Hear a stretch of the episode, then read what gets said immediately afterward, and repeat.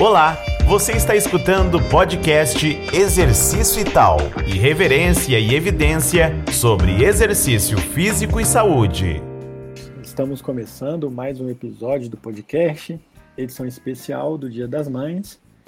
E para receber a nossa convidada, eu vou falar um pouco dela, que é corredora, pesquisadora, blogueira, curadora de Instagram. O que mais, Deise, você faz? Seja bem-vinda. Nossa, Obrigada pelo convite, Gessé.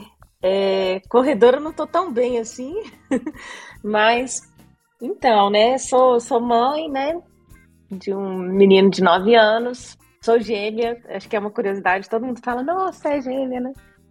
E sou cientista, né? Trabalho com ciência aí, já tem, nossa, acho que 20 anos mais, talvez, né? Porque eu fiz iniciação científica.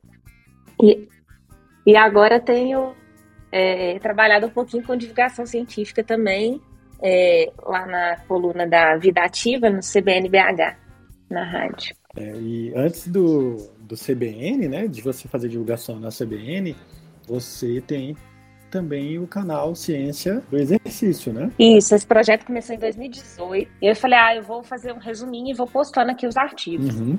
E aí, com o tempo, né, foi crescendo o projeto, né? E, e hoje já tem quatro anos esse projeto.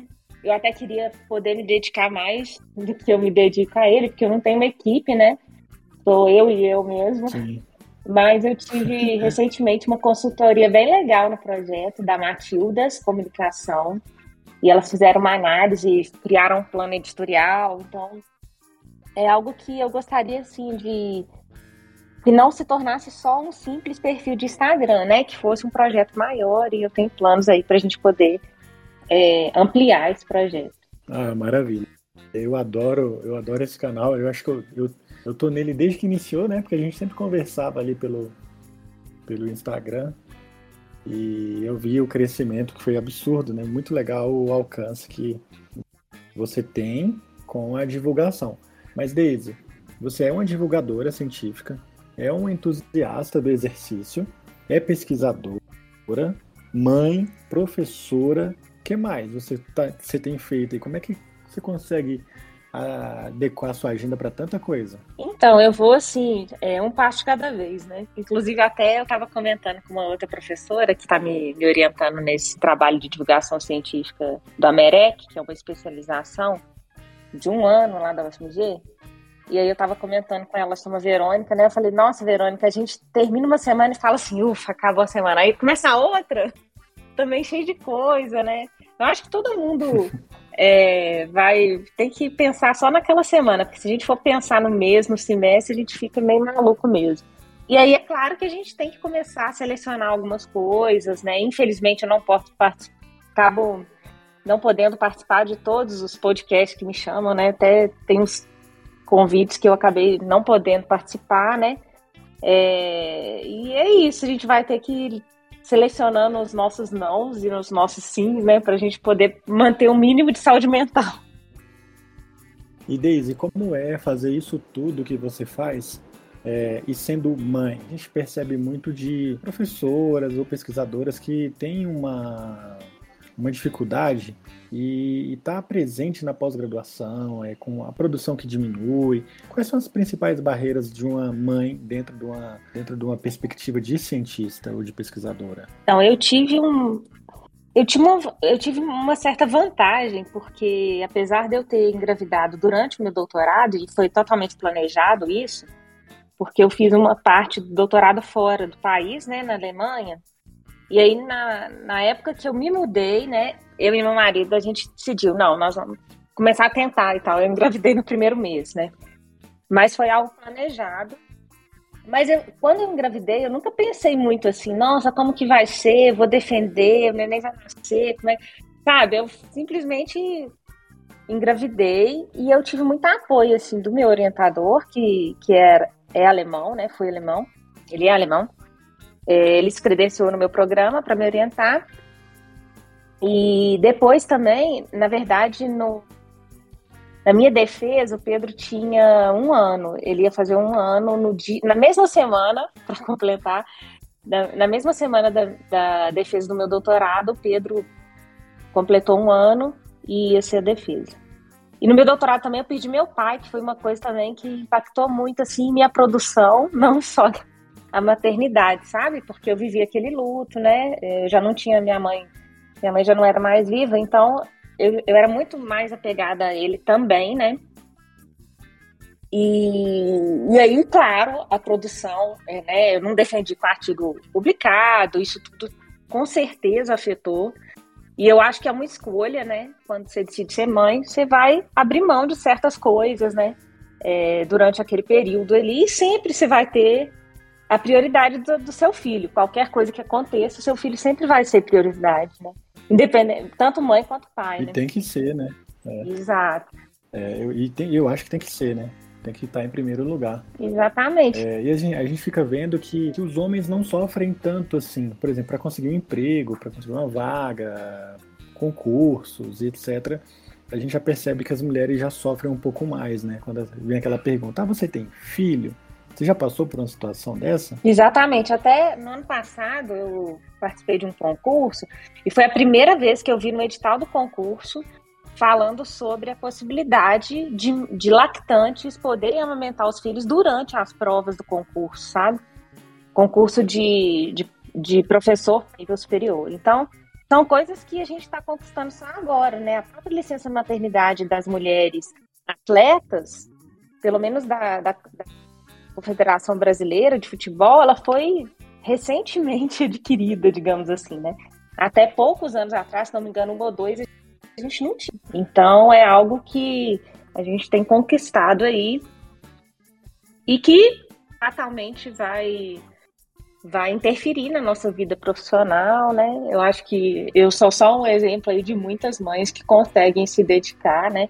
E, e, e, se culpar também em alguns momentos, né? A gente sempre acha que pode fazer mais, que podia estar mais com os filhos, que podia ter produzido mais, então a gente fica lá no, naquela culpa, né? E, e, a gente tem que aprender a lidar com isso. E eu vi também que tem uma ferramenta nova, né, no Lattes, que você pode colocar o período que você estava de licença maternidade agora, né? Isso já é uma, uma funcionalidade nova, né? É, inclusive, quando eu tive meu filho durante o doutorado, a coordenadora do curso de pós-graduação lá em Fisiologia e Farmacologia da, da UFMG, professora Adelina Reis, ela perguntou se eu gostaria de prorrogar minha defesa e tal, e eu acabei não prorrogando.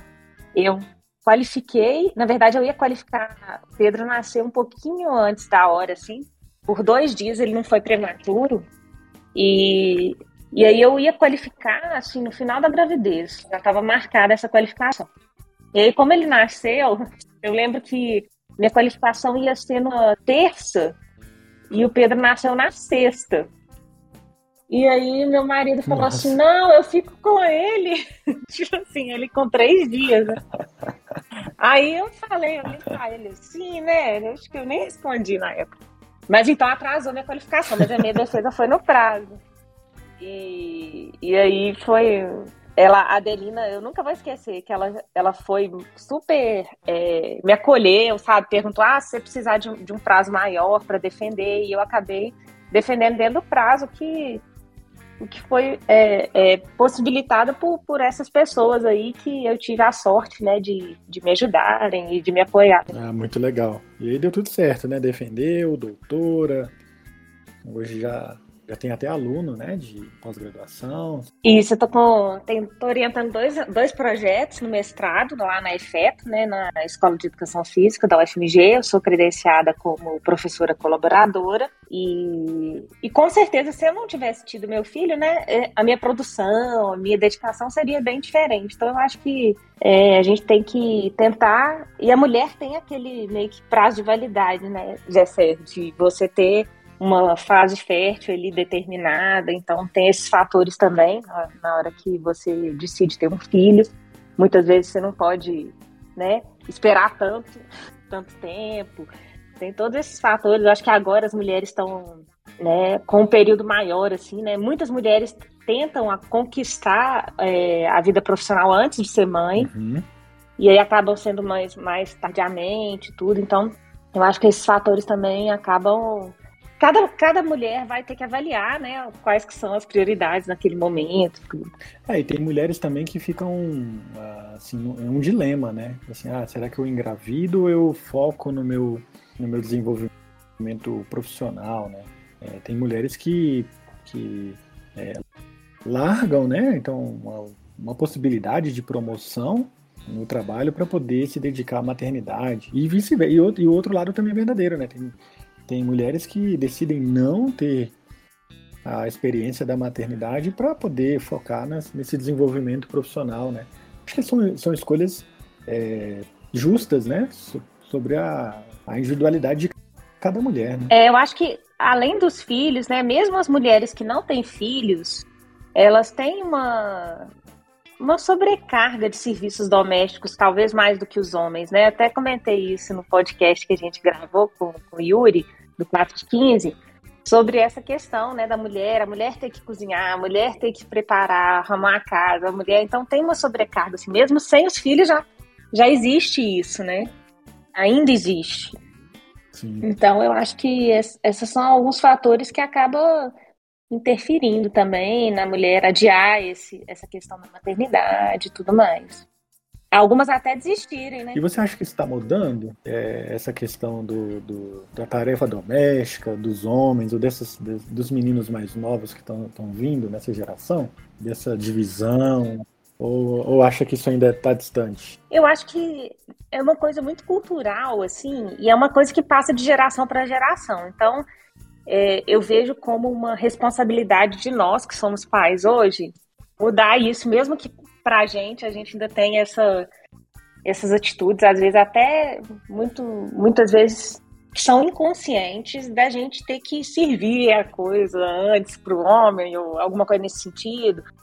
E, e, eu tive muito isso, sabe? A minha mãe, ela sempre servia para o meu pai antes, então eu peguei um pouco isso, mas a gente tem que começar a repensar nessas atitudes, nossa, porque isso vai sendo repassado de geração para geração, né? Mas eu acredito que está mudando, é. acredito que a gente tem um longo caminho aí, mas a gente está no tá começando sim esse movimento. E Daisy, é, além de formada em educação física, você é formada em pedagogia também, não é? Eu acho muito legal você ensinar uma pessoa a ler, escrever, essa questão do, do, letramento em si, não só da alfabetização. Só que ah. no começo, eu fiz um estágio, acho que quando eu estava assim no quarto período, terceiro para o quarto período, eu já estava fazendo educação física, eu fiz um estágio numa escolinha infantil.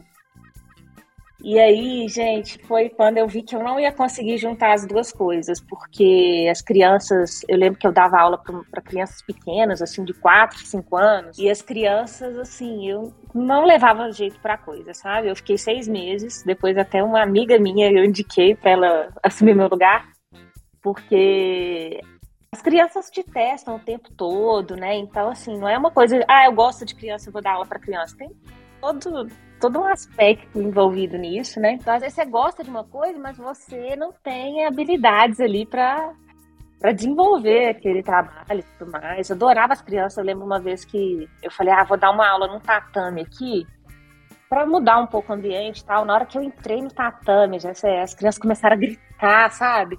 Eu olhava aquilo e falava, gente, o que eu vou fazer? E assim, eu me dediquei nesse tempo. Eu lembro que eu, falando em tatame também, né? Eu levei um medalhista, foi medalhista em Winnipeg, no Pan-Americano. Ele foi medalhista de, de prata lá, de karatê, o Nelson. E ele deu uma aula lá para os meninos, foi super legal levar uma medalha enorme, os meninos ficaram todos felizes, mas assim, não era uma coisa que eu vi que, sabe, eu levava muito jeito, não. Não depois eu acabei me formando em pedagogia, não mas eu acho que muitas coisas que eu aprendi na pedagogia, né? A gente tem muita psicologia, didática, são coisas que eu acabo levando aí para minha docência, né? Como professora de, de curso superior e tudo mais. Ah, acaba que é uma experiência válida, né, na sua formação enquanto tanto professora quanto pesquisadora, né? É, e até como mãe, sabe? Tem algumas fases de desenvolvimento assim da criança que a gente vai não essa fase, né, e tal, acho que também é importante. E o que que te fez sair de Belo Horizonte para fazer um mestrado lá em Brasília? Então, eu tinha uma prima que trabalhava na Católica de Brasília, ela é fisioterapeuta, fez mestrado na UNB, E eu gostei muito, assim, principalmente da estrutura da católica e das pessoas, sabe? E, eu achei que a oportunidade também de, de morar fora, né? De conhecer pessoas novas e até hoje eu fiz grandes amigos lá, né? E, e levo várias pessoas aí. E, Deise, e a estrutura da, da, da Católica era, era, era absurda, né? Tinha tudo, né? Tinha, e era um grupo muito unido, né? O grupo, na época, né? O grupo do professor Hackett e da professora Carmen, tinham muitas pessoas de outros locais. Era um grupo muito unido.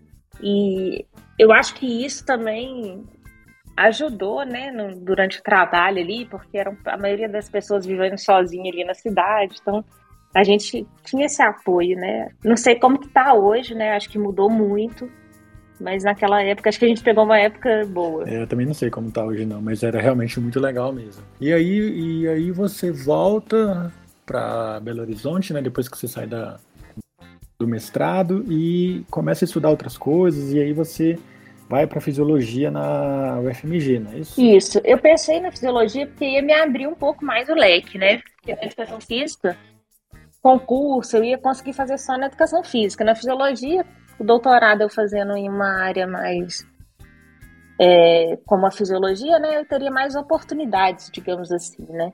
E eu sempre gostei muito de fisiologia. E, e aí eu acabei fazendo com animais, né? Mas eu acho que foi legal ter essa experiência tanto de trabalhar com humanos quanto com animais.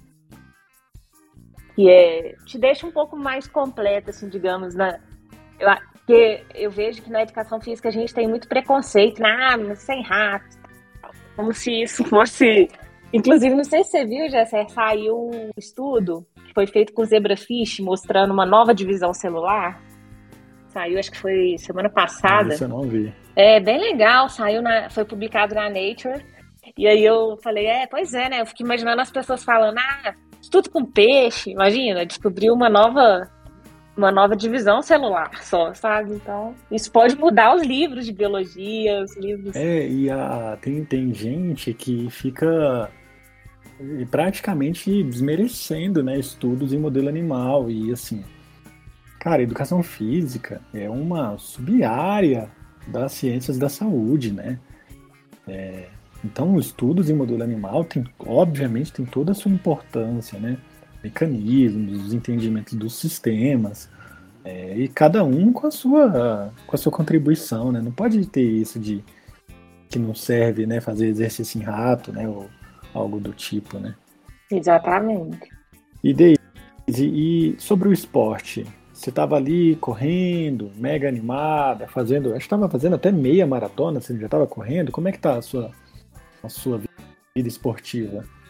Então, essa vai pro André, que estava tava me treinando e nunca me abandona, inclusive. Eu, é, é, durante a pandemia, eu fiquei sem correr na rua, né? Eu fiquei totalmente. Inclusive, eu dei uma sorte danada, porque eu morava em um apartamento e aí a gente comprou uma casa. Aí eu mudei, tipo, um mês antes, assim, de começar a pandemia, a gente mudou pra casa e a pessoa que morava nessa casa deixou uma esteira aqui, sabe, pra trás. Uma esteira até boazinha, assim, da, da Reebok. Não sei se fala Reebok, né? Mas foi o que me salvou na pandemia. Eu cheguei a correr até meia maratona na esteira, participei da prova na meia do Rio online. E aí, só que depois eu fui caindo pouco, aí eu mudei, eu treinava com um grupo aqui de Belo Horizonte, aí mudei para Corrida Perfeita, nem sei se pode falar, né, o nome assim, qualquer coisa, mas pode falar. É, eu sou super fã do trabalho do, do André. Eles são ótimos, né? Não, tudo que é bom a gente tem que, tem que falar, né? Inclusive, é, para quem está escutando a gente, né? Pode seguir lá o. Primeiro tem que seguir o 4 de 15, né? Que é o, é o nosso. É o nosso eu sou madrinha. pai aí, aí, né? Do, é. Do, é. E depois o, o pessoal do Corrida Perfeita, que acho que é um dos melhores grupos de corrida né, do Brasil. Com certeza. Eles são muito bons. Nessa fase de pandemia, a gente viu aí que treinamentos né, online e tal. No caso do Corrida Perfeita, eu tenho um, um, um treinamento que é um treinamento um pouco individualizado, é um plano diferente, sabe? Que tem acesso ao Training Peaks. E o André, uhum. a gente estava pensando, eu até pensei em fazer uma maratona esse ano, que eu vou fazer 42 agora, em maio. E aí eu pensei, ah, quem sabe eu faço 42 e cor 42, né? Mas é. acabou que esse semestre ficou muito apertado. É, eu, eu peguei umas disciplinas e acabei não conseguindo me dedicar. Eu tive. Eu acho que todo mundo, né? Já sei, ninguém tá 100% assim, né? É, é, de saúde mental. E... Não, não, não sei nem se a gente vai conseguir voltar. Pois é, e aí acabei diminuindo muito o volume dos meus treinos, não parei totalmente, mas assim, Queria até mandar um abraço pro André, porque ele sempre fala, e aí, Deise, como é que tá? Não existe, o importante é ficar em movimento, ele tá sempre... E eu acho que todo mundo passa por isso, né, Gessera? A gente tem fases que a gente vai estar tá treinando super focado, vai ter fases que a gente não vai estar. Isso depende de muitos fatores, alguns que a gente não consegue controlar. A gente não pode se sentir mal por isso, né? A atividade física tem que ser algo prazeroso, que te traz alegria. Você não pode se sentir culpado. Eu sou meio contra esse negócio de estar pago, sabe? De de ser uma obrigação. Então eu diminui muito, mas assim, continuo correndo menos, mas continuo. Eu acho que você tocou num ponto que é muito importante. Eu acho que a gente podia até falar um pouco mais disso, que é dessa obrigação que colocaram para as pessoas delas terem que fazer atividade, exercício físico regular, né? E é o que você falou. É, cada um tá numa etapa de vida que às vezes você não vai conseguir treinar que às vezes aquele treino que era para ser um treino mais intenso, você tá cansado e vai ter que treinar menos intenso. Vai ter dia que você não vai querer treinar e tá tudo bem. Não... Porque se ficar muito obrigatório e você não é um atleta, você não tá, não tá atrás de, de marcas, né, de, de competições e de, de recordes, né?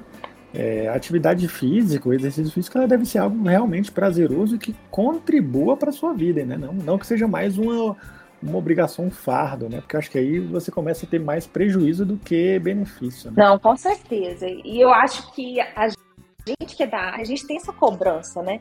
Ah, não, você tem que dar o um exemplo e tal. E assim, uma coisa que me incomoda um pouco na corrida é pace, sabe? Ah, tem que fazer o pace tal. Não, mas você vai correr uma maratona, mas você vai, você vai correr devagar desse jeito? Não, tem que fazer menos sub 4, menos sub sei lá quanto, sabe?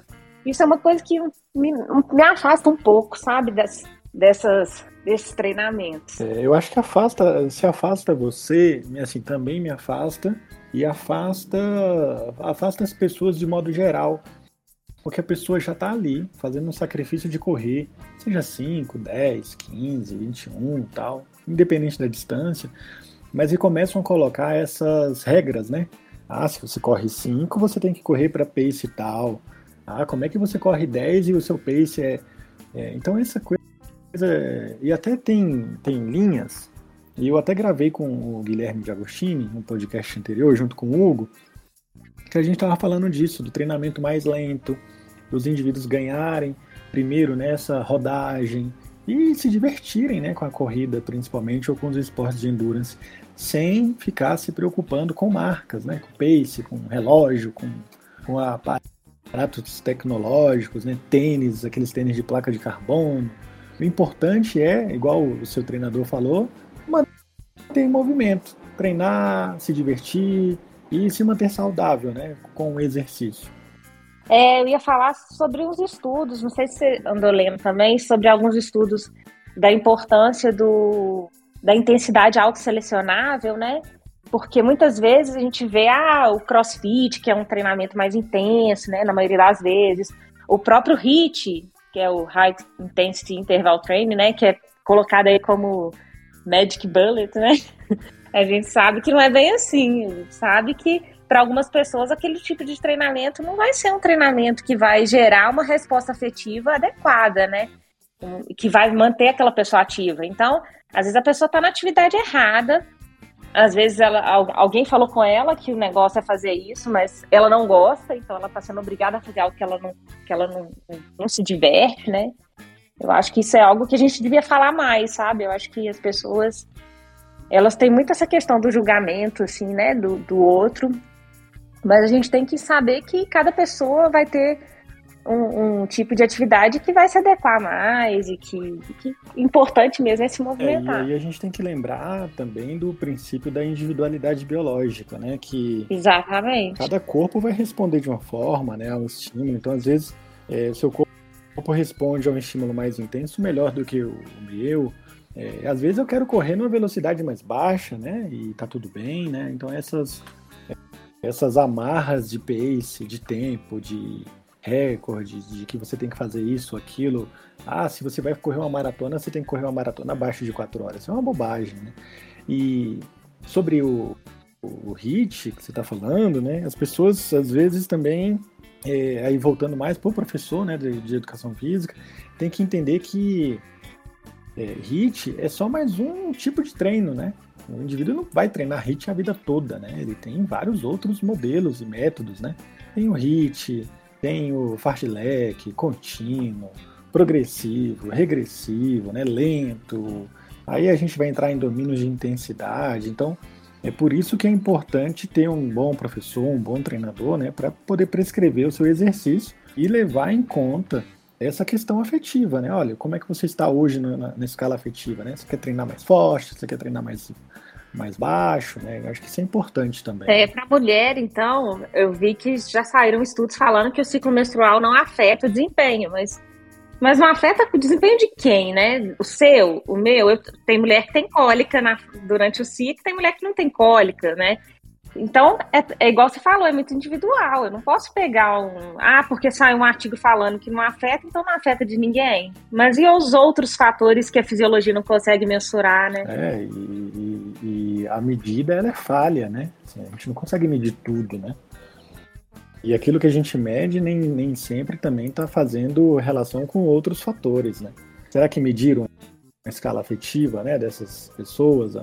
Será que elas estão gostando de fazer, né? Exatamente, eu acho que esse é um ponto. Metodologicamente, a gente não consegue fechar todas as pontas.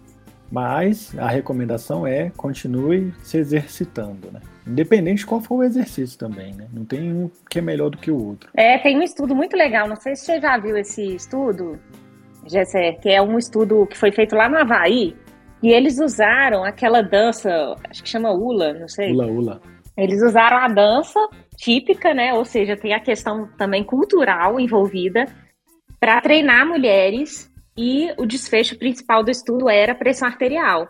Então eram mulheres hipertensas uhum. e elas fizeram um estudo que elas participavam de aulas de dança de hula hula e eles conseguiram mostrar a efetividade nesse tipo de treinamento, né? Então eu acho muito legal porque é atividade em grupo que, que envolve essa socialização, né? Então todos esses fatores têm que ser considerados, né? É, e isso vai para vários outros. Você está falando de pressão arterial, das pessoas estavam fazendo uma dança cultural, né? Mas isso a gente pode também ver se a gente for olhar, sei lá, no campo da obesidade, né? Hoje não é, não é, não é tão simples assim, né? Falar de obesidade. É, tem vários fatores, né? Principalmente a aceitação do corpo. Será que a pessoa realmente precisa diminuir esse percentual de gordura todo que se fala, né? Que se prega? É, tem alguns paradoxos, né? Alguns paradigmas da obesidade também que a gente precisa é, compreender, né? Não, com certeza. Até no, no CBNBH a gente falou sobre o percentual de gordura que é super baixo, né, das rainhas de bateria. Uhum. E aí entra toda a, a, questão da saúde, né, da tríade da mulher atleta que para de menstruar, que tem maior risco de osteoporose. Então, assim, isso também não é saudável, né? A gente acaba tendo uma visão de um corpo saudável ali que na verdade não é, né? E eu acho que essa questão da obesidade também está mudando. A gente tem aceitado mais outros tipos de corpos, corpos diferentes e tudo mais, né? Mas, infelizmente, a indústria fitness, né, ela prega muito essa perfeição. E a gente não sabe até que ponto aquilo ali é verdadeiro ou não, se tem algum tipo de alteração, né, por Photoshop. Tem tantas coisas ali envolvidas que a gente não consegue mensurar o que, que é verdade, o que, que não é, né? O que, que faz bem, o que, que faz mal, até essa questão do chip da beleza. Nossa. Que é algo que nem é regulamentado, né? As pessoas estão aí utilizando, buscando, buscando essa perfeição que eu acho que não existe. Inclusive, até a gente tem visto. Ilusória, né? Exato, é. a gente tem visto muito. Não sei se aí em Brasília, mas aqui em Belo Horizonte, no mês passado, teve dois casos de mulheres que acabaram morrendo em cirurgias estéticas, sabe? Então, muitas delas são mulheres que você vê a pessoa, você fala, gente, uma mulher bonita, né? Uma mulher. O que, que ela tá buscando, né? Qual que é esse objetivo dela? Que às vezes não é nunca alcançável, ela nunca vai estar satisfeita, né? É, e é uma, como você falou, né? Tem um mercado. Fora né? os transtornos alimentares que geram. É, e a longo prazo, né? O que, que, que será que vai acontecer, né? Com essas, esses implantes, né? Essa liberação hormonal crônica a longo prazo, né? Exato. Tem até alguns estudos mostrando que, que antigamente eu acho que as mulheres elas eram orientadas a usar o anticoncepcional sem muito questionar o porquê da utilização, nem, nem o porquê, mas os efeitos que essa utilização poderia causar, né? Os efeitos a longo prazo que a utilização de anticoncepcionais orais podiam causar. Tem alguns estudos que ligam aumento de risco de doenças cardíacas, porque imagina uma mulher que menstruou e aí a partir dos 15 anos ela começa a tomar contraceptivos orais. Que efeito que isso vai ter depois de 20 anos tomando, né? Ela vai tomar pelo menos ali dos 15 aos 25, dos 25 aos 35, sei lá, 25 anos utilizando hormônios, né? Então, será que, que isso não vai ter uma repercussão na saúde dessa mulher?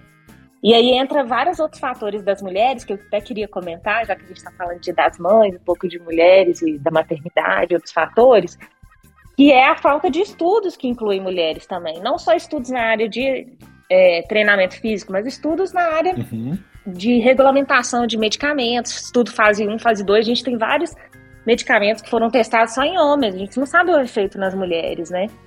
Então tem algumas, tem algumas campanhas super interessantes que é, tentam divulgar para as mulheres, por exemplo, que os sintomas de um infarto ele pode ser bem diferente na mulher do que no homem. E muitas vezes a mulher ela fica procurando um sintoma que às vezes o homem tem e o sintoma da mulher pode ser diferente. E isso entra vários outros aspectos, né? Até o airbag do carro, ele é feito para um corpo de um homem, para a altura de, do corpo de um homem para o peso do corpo de um homem. Então, será que a efetividade do, daquele airbag funciona tão bem para uma mulher quanto funciona para um homem? E aí entra os medicamentos, entra vários outros fatores, entra essa cobrança, né, por um corpo. É... A mulher tem muito mais essa cobrança, eu acho, né, do que o homem. É bastante. Inclusive, por exemplo, a mulher, se a mulher deixa de pintar o cabelo, né? E fica com o cabelo branco, ela é desleixada. Agora o homem não, ele é charmoso. É, muda até isso, né? É. Tem todo esse. Exato.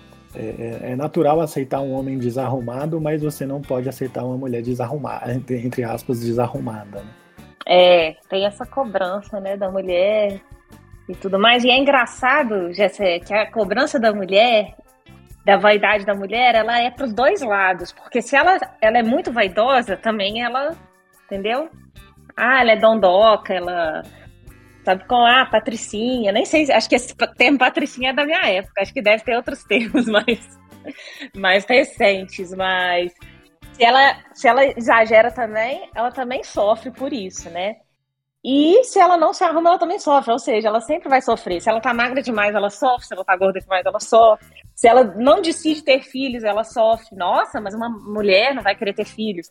Se ela decide ter quatro filhos, ela também sofre. Nossa, mais quatro, né? Então tá sempre. É difícil agradar. Ela vai ser sempre julgada, né? Você fala. É, se falar que a mulher vai ter um filho, nossa, mas só um. Aí a mulher fala dois, nossa, mas por que você não tem três, né? Aí a mulher tem três, ela, nossa, isso tudo, né? Ela vai estar sempre sendo julgada, né? E, e massacrada aí pela, pela sociedade aí, né? Não, com certeza. E, por exemplo, quando o Pedro nasceu, eu fiquei muito tempo sem ir em congresso e tal. Direitinho, a primeira vez que eu viajei, e eu fiquei me comparando assim com meu marido. Quantas vezes ele viajou? Ele nunca deixou de ir em congresso por conta. Depois por conta do nascimento, né, do filho. Mas eu deixei de ir vários. E a primeira vez que eu fui, eu, várias pessoas falaram, nossa, mas. E ele já estava grande, ele já tinha, sei lá, quatro anos. Nossa, mas ele ficou sozinho com o pai, você, você confia? Tipo assim, você. Né? É engraçado isso. Isso aí, isso aí é. Eu já ouvi falar também. E é bom que isso tá pelo menos tem mudado, né? Pelo menos aqui, por exemplo, a Pamela quer sair, vai fazer alguma coisa, eu fico com as meninas, não tem problema nenhum.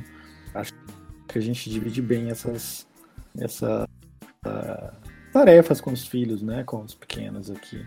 E, porque a, a mulher precisa disso, né? Ela não pode ficar 100% pro, pro, pro seu filho, né? Ela também, ela também é ela, né? Então ela precisa ter a função profissional, pessoal, social, né? Que não precisa, teoricamente, envolver o filho em, em todas as atividades, né? Ela, Exatamente. Ela, ela não precisa ficar ali 100% à disposição, porque igual você falou, né? É, você foi em um congresso depois de um bom tempo não indo, né? É, então a gente tem que tentar entender esses fatores. A gente sabe que tem a questão da amamentação, etc., que, que exige mais da mãe, né? Mas depois isso tem que ser normalizado a, a divisão, né? Lógico que a demanda familiar de cada família também pode ser diferente, né? A gente não quer dizer que, que a mãe não, não tenha que cuidar do filho, né? Mas a, as dinâmicas é, familiares para que a mulher possa também exercer outras coisas, outras funções, ela deve, ela deve existir. Né? Com certeza. Inclusive, até essa questão da amamentação, eu tive muito apoio do meu marido, do pai do Pedro, porque na época a gente combinou assim que ele ia colocar o Pedro para dormir, porque o Pedro sempre dormia amamentando, né? Ele amamentava e dormia. Ah. E aí, depois de dois anos, assim, a gente falou: ah, não, ele vai amamentar só para dormir. E aí, com dois anos e meio, eu falei: ah, tenta colocar ele para dormir. Se ele dormir sem amamentar, ok. Se ele, se ele não conseguir, eu vou e amamento ele. Então a gente foi passando as mamadas dele. E aí um belo dia ele estava na praia e ele viu o pai dele sem, sem camisa e falou: Papai tem mamar? Aí ele olhou para várias pessoas e falou: Tipo assim, todo mundo tem mamar, mas era uma diferente. Mas ele, ele falou: Nossa, não é só minha mãe, né? Aí ele parou de pedir. E aí, depois de um mês, aí ele pediu, mas era de dia. Aí eu falei com ele, ah, Pedro, mas é só para dormir, né? Aí ele não pediu mais, então foi assim, foi super natural o processo, não, não precisei tomar nenhum remédio, nada, sabe? E, e essa participação do pai, do homem, de uma forma geral, é muito importante, né? Eles não. Às vezes eu acho que o homem não tem noção do quanto é importante essa participação dele. Eu, eu assim, eu acho que eu tenho, né? Não sei se a Pamela pode falar o contrário, mas eu tô o tempo todo ali para para dividir né, essas, essas dinâmicas aí. Ainda mais agora a Liz, né, que tem quatro meses, é uma exigência maior. Né? E também tá só no peito e livre demanda, aí exige mais para para cuidar. Mas Daisy, é, eu vi aqui que você me mandou um evento gratuito é, é de atualizações em saúde. Ele vai ser online, ele vai ser realizado pela PUC, pela PUC Minas? Isso. A PUC vai ser realizado no canal do YouTube, PUC Minas Lives. E eu penso até tornar esse evento um evento assim que acontece aí a cada seis meses. Espero que em breve eu possa te convidar, convidar outras pessoas para poder ah, falar no evento. É, esse primeiro evento eu achei interessante abordar alguns temas que até os próprios alunos lá da PUC trouxeram, essa questão do cigarro eletrônico, que é um, um, dispositivo que não é aprovado, né? Muita gente não sabe que ele é proibido. E é muito fácil a comercialização, é muito fácil adquirir um cigarro eletrônico hoje em dia. Então os meninos falaram, nossa, não sabia e tal. E aí eu chamei é, a, a Vanessa, que é médica, e ela, ela fisioterapeuta é, respiratória antes de fazer medicina, então ela tem uma, um know-how, acho que ainda maior, né, para falar sobre esse tema. E chamei o Marcelo para falar, professor Marcelo, sobre anabolizantes, que também é um tema aí que eu acho bem relevante para os jovens. E o professor Fábio, que foi um dos que escreveu o Guia de Recomendações de Atividade Física para Prevenção e Tratamento de Câncer, né? Também teve participação da professora Patrícia Brum, da USP, e ele vai falar um pouco sobre a construção desse guia, um guia bem prático, muito legal. E vai ser no dia 19 de maio agora. E como que as pessoas podem fazer para se inscrever? É, elas podem acessar lá o perfil do Instagram, Ciência do Exercício, e clicar no link da bio, eu deixei o link lá disponível porque nos stories, né, acaba que fica só 24 horas. É um evento gratuito que a gente vai emitir um certificado, né, de participação. Cada palestrante vai falar meia hora, então a gente não vai aprofundar tanto nos assuntos, mas eu acho que já é um começo aí para falar sobre esses temas, né, que a meu ver, são bastante relevantes. Espero que a gente possa abordar outras coisas também, outros assuntos em breve. Ah, muito legal. Deise, eu queria te agradecer por ter participado aqui com a gente, aceito o nosso convite, conversar um pouquinho com a gente para gravar esse episódio especial do Dia das Mães. E já aproveitando para te desejar um feliz Dia das Mães. E queria que você deixasse uma mensagem para os nossos ouvintes e principalmente para aquelas que são mães. Bom, eu queria agradecer. Para mim é um prazer participar aqui do podcast. Parabenizar pela coragem de criar um podcast, né? E pelo compromisso mesmo, né? De, de fazer um conteúdo de qualidade. É, também queria deixar um abraço para as mães aí e para as filhas, né? Para as mamães das pessoas que estão assistindo, sejam homens ou mulheres. É, dizer para a gente aproveitar cada instante. Infelizmente, minha mãe não está comigo aí, já tem. Eu já vivi mais, mais tempo sem a minha mãe ao meu lado aqui, fisicamente, né, do que com. Mas eu tenho certeza que ela está sempre comigo. Quando o Pedro nasceu, eu senti ela muito perto assim, da minha vida. Então, eu queria também deixar um abraço especial para as pessoas que não estão com as suas mães aí nesse dia, é, presencialmente, né? Mas que podem ter certeza aí que elas estão sempre conosco. Vou chorar. não, vou não. Ah, que legal. Ah, Deise, é isso, né? A gente fica muito feliz. Tenham todos um feliz Dia das Mães. É... E até a próxima oportunidade, até o próximo episódio do nosso, do nosso podcast Exercício e Tal. Um abraço e até mais. Vida longa aí ao podcast Exercício e Tal.